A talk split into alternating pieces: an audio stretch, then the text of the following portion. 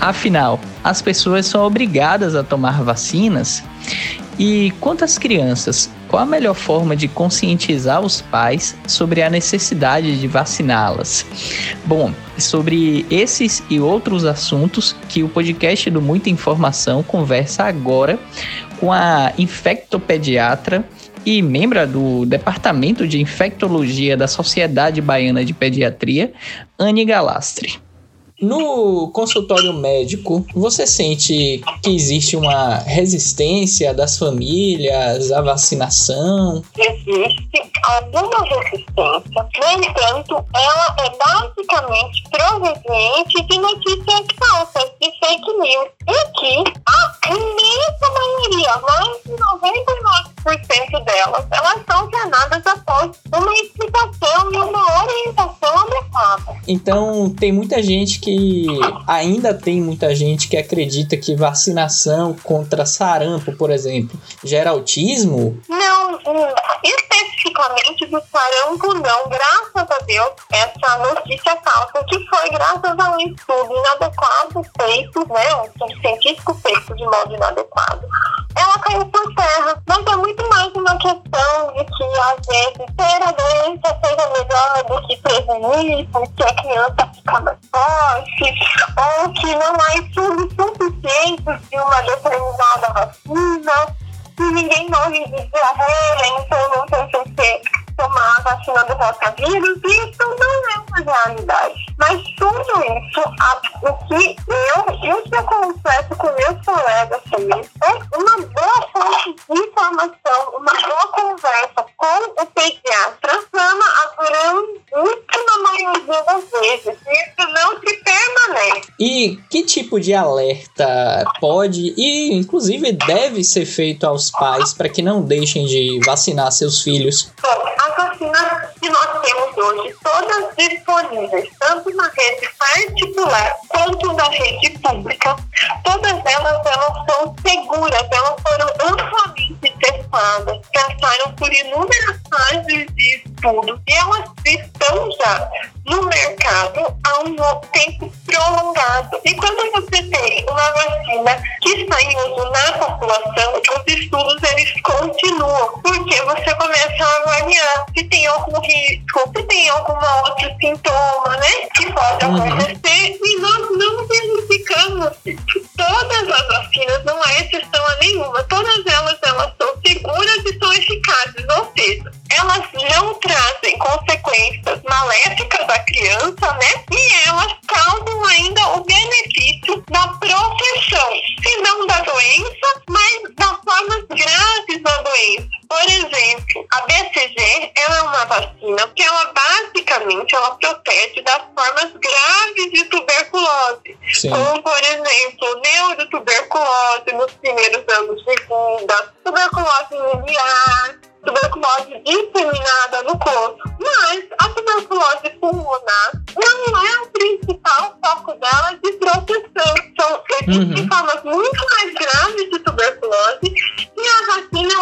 tem seu papel. A vacina da pneumonia, as pessoas acham que a criança toma e que não vai mais ter pneumonia. No entanto, ela tem um espectro muito mais amplo do que a doença da pneumonia. Mas é aquela pneumonia que necessita internar, que cursa com necessidade de UTI ou até mesmo né, de drenagem torácica. E a bactéria que causa pneumonia, mais comum, que é o pneumococo, ela cursa com quadros de meningite, quadros de otite grave, sinusites muito graves. Então, você tem que até que operar para conseguir retirar a segregação purulenta que é causada. E a vacina, ela previne contra esses casos também graves. Então, a vacina, ela é sim eficaz. Não é porque a criança nasce, tomou a vacina de pneumo, né, contra sim. a pneumonia, que ela nunca mais vai ter pneumonia. Mas ela, com toda certeza, além de prevenir a grande parte das pneumonias que ela teria, previne principalmente contra essas formas mais graves, que correm risco de vida. Sim. A hepatite B, sarampo, cachumbo rubéola, elas protegem plenamente contra a doença. São vacinas que são superiores, isso por causa do tipo de bactéria, do tipo de vírus, porque uhum. muitas vezes alguns vírus eles são fixos, ou seja, eles não mudam. E aí a vacina fica sempre tudo bem. Diferente da influenza, que a gente tem que tomar a vacina da gripe todo, todo ano, ano, porque todo ano ela muda um pouquinho, né? Isso, então, isso. por isso. E isso não quer dizer que a vacina é ruim. É só que ela precisa ser adequada. Agora, doutora, a que que você atribui é, a essa, é, digamos, recente onda negacionista em relação à imunização e também, diante disso, como que o Brasil, o poder público, deve se comportar para evitar que essa onda né, de, de negação da vacina é, atinja a população? A primeira coisa são, já são feitas imensas, inúmeras medidas? Principalmente pela área da infância e da juventude, como por exemplo exigir a carteira vacinal de todas as crianças na escola, tanto pública quanto particular, os programas assistenciais do governo exigem uma carteira vacinal atualizada. Por quê? Existem crianças raríssimas que não podem tomar a vacina. Isso, o médico que faz o acompanhamento da criança, ele faz um laudo, ele relata, né? Sim. E aí essa criança não tem tomar. No entanto, a gente baixar as coberturas vacinais, vírus, as bactérias que estavam controlados, eles voltam a aparecer e eles podem, inclusive, mudar. E as pessoas que tomaram a vacina deixam de estar protegidas, porque o vírus está ou a bactéria, né, o microorganismo está diferente. E aí ela fica suscetível a ter infecção novamente. Por exemplo, é, nós temos o sarampo. O sarampo não mudou, no entanto, caiu a cobertura vacinal e aí você começa a ter mais casos. Uhum. Então, vacinar é uma questão de saúde pública, é uma questão de viver em comunidade. Do mesmo jeito que a gente obedece sinal vermelho, amarelo e verde, do mesmo jeito que nós seguimos as leis, as vacinas elas são necessárias para conter as infecções como um todo. Óbvio que, sem dúvida alguma, é necessário ter o debate e as pessoas estarem confiantes, estarem cientes, né? Ninguém tem dúvida na importância de você tirar a carteira de habilitação, porque você faz um curso, você faz um treinamento, você espaço, realmente, psicologicamente, também para portar a carteira de motorista. É importante, isso está sendo feito pela Sociedade Brasileira de Imunologia, pela Sociedade Brasileira de Pediatria, né? Sim. Com os membros estaduais, assim como pelo governo estadual e federal. Tem o, o Programa Nacional de Imunização organização, eles têm trabalhado de modo muito unido, coeso, uhum. combatendo as notícias falsas e trazendo um clareamento, esclarecendo as dúvidas que existem. E há uma tendência a nós estamos no meio de uma pandemia e muito discutimos sobre as vacinas do, da Covid-19 que estão em estudos. E alguns comentários né, podem não ser bem-vindos, porque nós não, ainda não temos essas vacinas liberadas até o momento. Nós temos algumas vacinas que estão em estudos e que mostram dados satisfatórios, mas que precisam e estão passando pelos testes necessários para serem disponibilizadas ou não à população. Nesse uhum. momento, nós não temos nenhuma disponibilizada. Então, nesse momento, qualquer discussão sobre o benefício ou o malefício, a dúvida ou não se essa vacina é segura, é eficaz, ele ainda não pode ser realizado, porque nós ainda não temos todas as fases de estudos terminadas. Nós estamos em vias de término e em vias de ter. Para aí sim, os especialistas, como por exemplo eu, que sou especialista né, especificamente em vacina, a gente poder avaliar e ver, olha, isso realmente é seguro, vamos fazer, sim. né? Uhum. Você precisa ter esse tempo. Qualquer ansiedade prévia a isso vai só gastar neurônio, vai causar uma preocupação desnecessária. Uhum. Agora, por que que você acha que essas teorias negacionistas, a gente está vendo aqui no, no Brasil, nos Estados Unidos, essa teoria, você citou a, a futura vacina contra a Covid-19, tem um movimento lá no, nos Estados Unidos que diz que a vacina seria uma forma de é, dominadores do mundo introduzir um chip podem falar qualquer coisa, né? Uhum. Elas sempre tiveram essa liberdade de expressão. E há hoje em dia uma liberdade de expressão muito maior, graças a Deus. Isso não é ruim, isso é muito bom.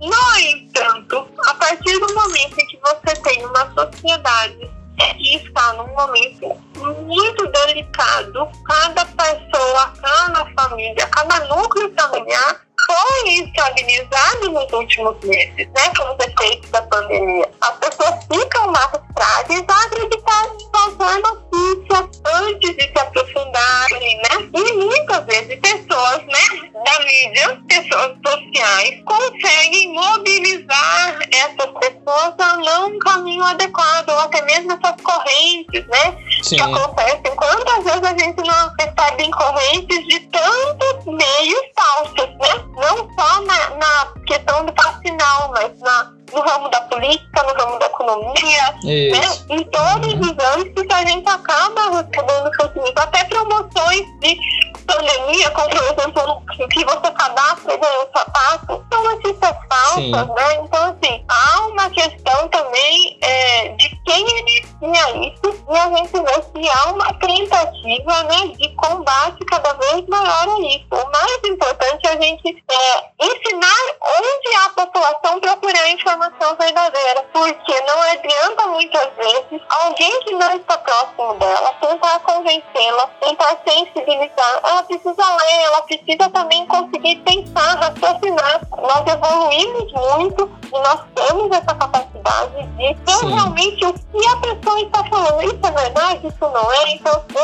sempre é uma reflexão antes de compartilhar,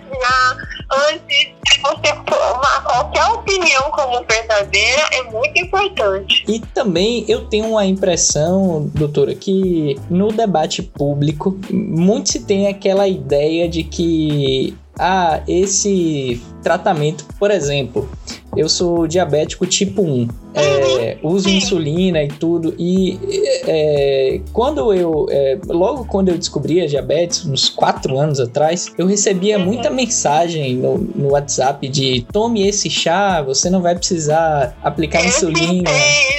É.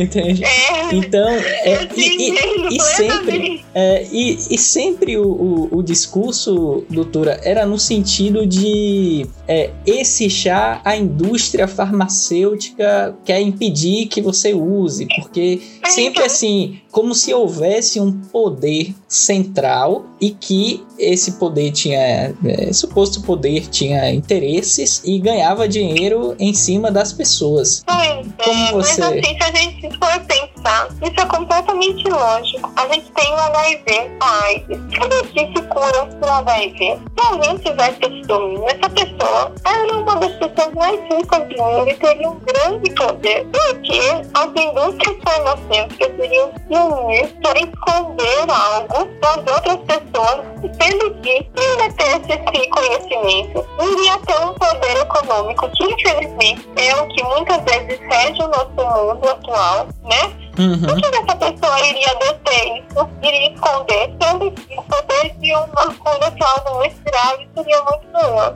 Elane, se eu tivesse a cura da Covid-19, uhum. eu iria fazer o quê? Eu iria esconder e deixar todo mundo aí usando outras medicações ou eu iria anunciar a um preço muito elevado. Existem remédios inovadores Sim. que são lançados, como por exemplo antibiótico terapia. A gente pensar a penicilina cristalina, que hoje em dia é um antibiótico que é muito mais restrito de uso, junto com a vacina do tétano, foram os grandes adjuvantes para permitirem que a Segunda Guerra Mundial durasse tanto tempo, porque os soldados eles não morriam mais de tétano e conseguiriam e, conseguiam tratar inúmeras infecções que antes matavam em questões de dias as pessoas. Sim. E isso foi escondido? Não, isso foi divulgado. Não, não existe lógica, meningite. Meningite é uma doença gravíssima. Tem um, um tratamento de meningite, é muito caro, questão de necessidade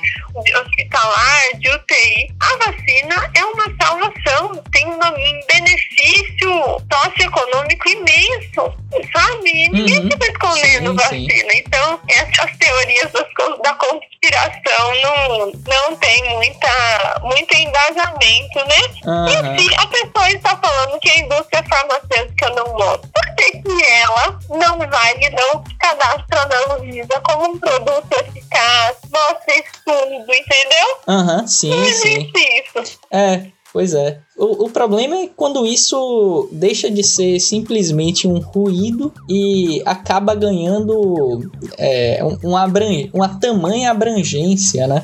Sim, É, isso é um problema. É complicado mesmo. Uhum. Mas aí, diante dessa situação, doutora, o poder público deveria. Você chegou a comentar um pouco sobre isso, mas é, tem, tem um personagem na, na questão da vacina que me chama muita atenção, que é o Zé Gotinha. Ai, eu adoro Zé Gotinha. Sim, eu não sei se hoje ele seria chamado de comunista, mas você acha que falta isso, né? Um, um personagem para humanizar a questão das campanhas? Olha, sinceramente, eu acho que não, porque ele continua aí. A grande questão é que a vacina da polio, ela melhorou, ela evoluiu, porque graças a Deus a gente não tem caso de polio no Brasil, tá? Graças à cobertura vacinal dos últimos anos, mas que corre risco de voltar com essa queda que teve nos últimos anos. E, além disso, o que nós tivemos foram, em alguns momentos, né, uma redução do fornecimento, algumas unidades de saúde ficaram sem vacina, Uhum. guerras muitas vezes acabam atrapalhando a distribuição de vacina no mundo inteiro, porque tem alguns componentes que são específicos alguns países, se eles entram em guerra, se uma das substâncias param de chegar e aí atrasa completamente a produção da vacina. E nós, o Brasil, nós somos é, ícone mundial na instalação de vacinação a nível nacional. É, nós licidamos a muitos lugares. O Brasil, ele é um líder. Ele exporta vacina a Biomanguinhos, né? É uma, é uma empresa farmacêutica conhecida mundialmente. A vacina da febre amarela somos nós que basicamente conseguimos manter uma parte do mundo, somos nós brasileiros, sabe? Uhum. Então, é, nós temos essa capacidade, nós temos esse conhecimento, mas a população mudou, porque seus questionamentos mudaram, né? E, e não é mais um, um boneco que vai convencer um pai ou uma mãe a vacinar seu filho, mas sim um segmento prolongado, né? Uhum. Várias conversas, e eu garanto, eu já tive pais que entraram no consultório falando que eles nunca iam dar a vacina ao filho e aos poucos vai vacinando um, vacina outra dose, vê que não tem tanto problema, Sim. e as Uhum. coisas vão fluindo, né? Sim, sim, que bom. Então é, é esse trabalho de incentivar campanhas e de ter um corpo técnico para isso, e, né? infelizmente, né, a gente tem alguns locais da mídia, né, que são um pouco, às vezes, né, populistas demais. Às vezes não secam as fontes antes de liberarem as informações. E isso algumas vezes acaba atrapalhando na questão de governo. A gente vê muito isso, né? Sim. Ah, aconteceu isso. Aí você vai ver, não aconteceu nada disso e cortaram a fala. Eram 10 minutos de fala e aí tira o entre vírgulas e a pessoa falou e fala que a pessoa deu um argumento completamente errado, né? Aham, Então, sim. É tipo uma Infelizmente. ligação que, que tem uma, uma interrupção. Não é mais a mesma ligação. Então, Uhum. por isso que a gente precisa ter uma mídia muito forte, muito boa. Graças a Deus, a gente vê que essa questão, inclusive, de mídias que não são, assim, que tendem muito a um lado e não são imparciais, a população está, no geral, já tendendo ao boicote e isso é bom, porque a informação ela tem que ser passada. Assim como a gente viu muitas vezes debates acontecendo, debates políticos, debates econômicos, tem que Sim. ter debates de saúde, sim, para a população analisar e chegar ela ao a posição dela, né? E uma questão de educação de base. Nós não temos ainda uma educação boa. Nós não temos, nós não devemos- conseguimos garantir uma educação de qualidade a todas as crianças, né? E a todos Uhum. os pais. Se você não tem um pai que sabe ler bem, se você não tem um pai que compreende bem texto, se você não tem uma criança numa escola que também tem a função de orientação social da criança, né? Se Uhum. você não tem isso, há uma pessoa fragilizada mantém-se fragilizada e mantém-se à beira de uma sociedade adequada, de uma sociedade que todos nós queremos. Que eu e você, que nós trabalhamos hoje, é porque nós tivemos educação, porque nós Sim. tivemos a oportunidade de fazer uma faculdade, né? Aham. E infelizmente essa não é a realidade. Ou alguns que o fazem não são realmente nos melhores jeitos, do melhor modo. Agora, doutora, sobre aquela frase do, do presidente da República é, que foi divulgada pelo, pelo perfil oficial da Secretaria de Comunicação do governo, que é a questão do ninguém pode obrigar ninguém a tomar vacina, né? É, é, fecha aspas. É, como, como que você avalia essa essa frase e essa postura? Olha, o que nós temos é essa frase ela foi relatada com relação especificamente a uma vacina contra o SARS-CoV-2. Isso.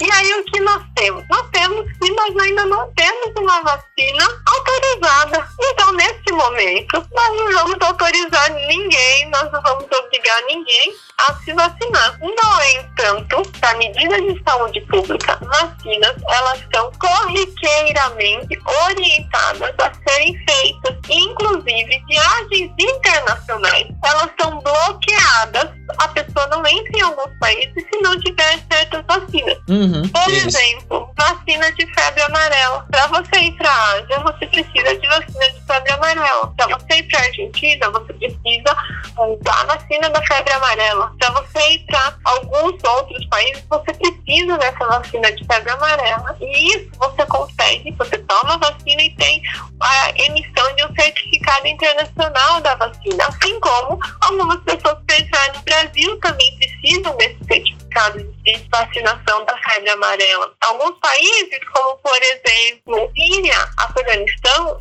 precisa tomar a vacina da poliomielite Uhum. para poder entrar nesse país. Então, sim, nós fazemos, a, nós cobramos a vacinação nos momentos em que são necessários. Isso é legal e é aprovado. No entanto, uma frase pensada que nós não temos ainda vacina autorizada à Covid-19.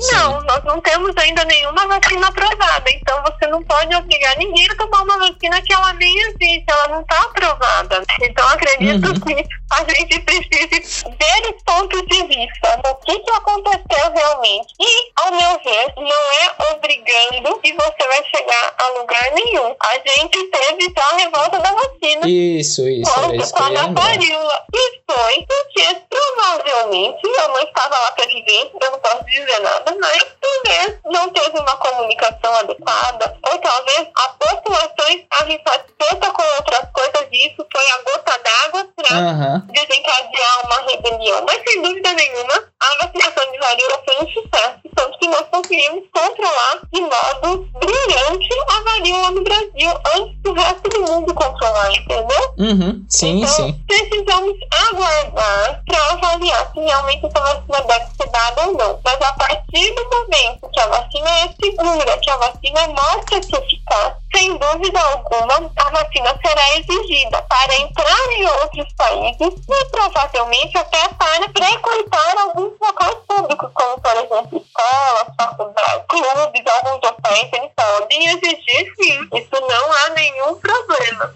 Eu não conheço, eu faço medicina de viagem, ou seja, se você vai estar Índia,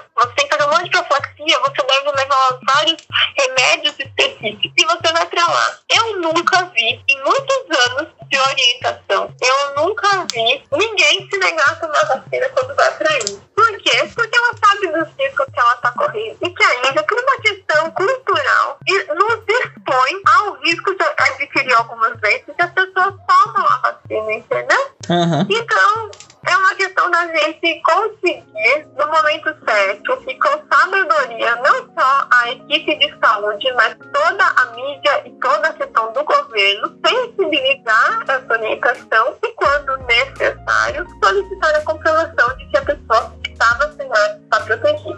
Entendi, doutora. Agora, só voltando à questão das doenças, quem já teve, quais são as doenças mais comuns na infância e quais delas que deixam o portador imune? Por exemplo, quem já teve sarampo quando criança precisa ser Então, é, im- imunizado sempre? O que acontece? A vacina, né? a- as doenças, ela, elas mudam de acordo com a população.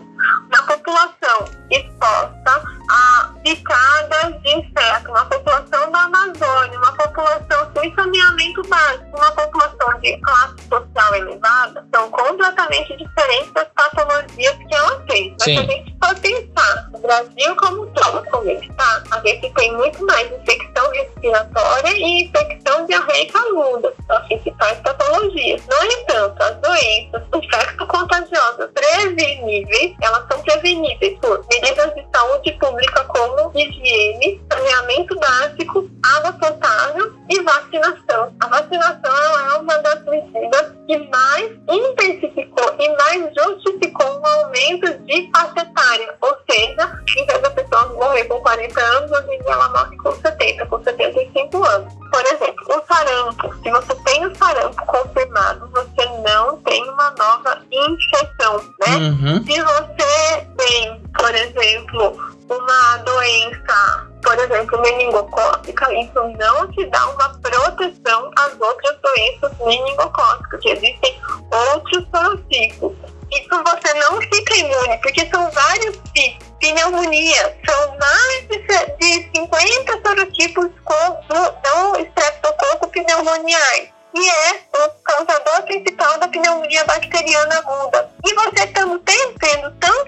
sorotipos, você fica suscetível a outros tipos. Por exemplo, dengue, que não tem, tem uma vacina liberada, mas essa vacina está restrita a alguns casos, né? não é para toda a população no geral tomar. Mas uhum. a dengue, depois que você tem uma infecção pelo dengue, mesmo tendo quatro sorotipos, quando você tem a infecção, por algum tempo, você tem uma imunidade aos outros sorotipos. Você não adquire nesse período da dengue. No entanto, quando você passa desse período e tem dengue de novo, você corre o risco de ter uma dengue mais grave. Aham, uhum, sim, sim. Agora, e aquelas doenças cachumba, coqueluche? Então, raramente você pode ter uma reinfecção, né? Principalmente se você tem uma imunodeficiência grave, como por exemplo, se você é um paciente oncológico, né?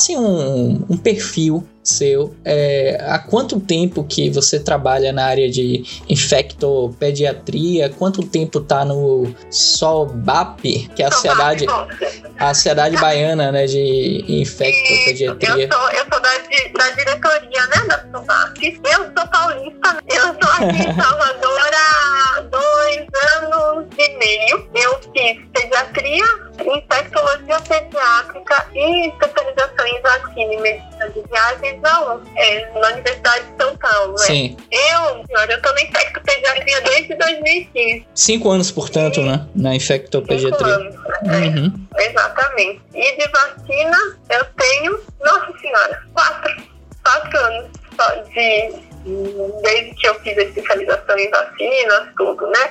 Mas uhum. na infectologia pediátrica na própria pediatria, a gente já lida muito, já discute muito sobre vacina, né?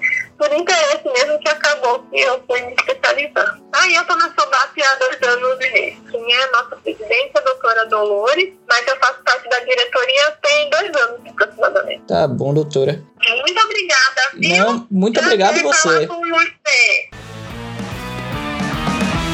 Siga a gente nas nossas redes sociais e até o próximo podcast.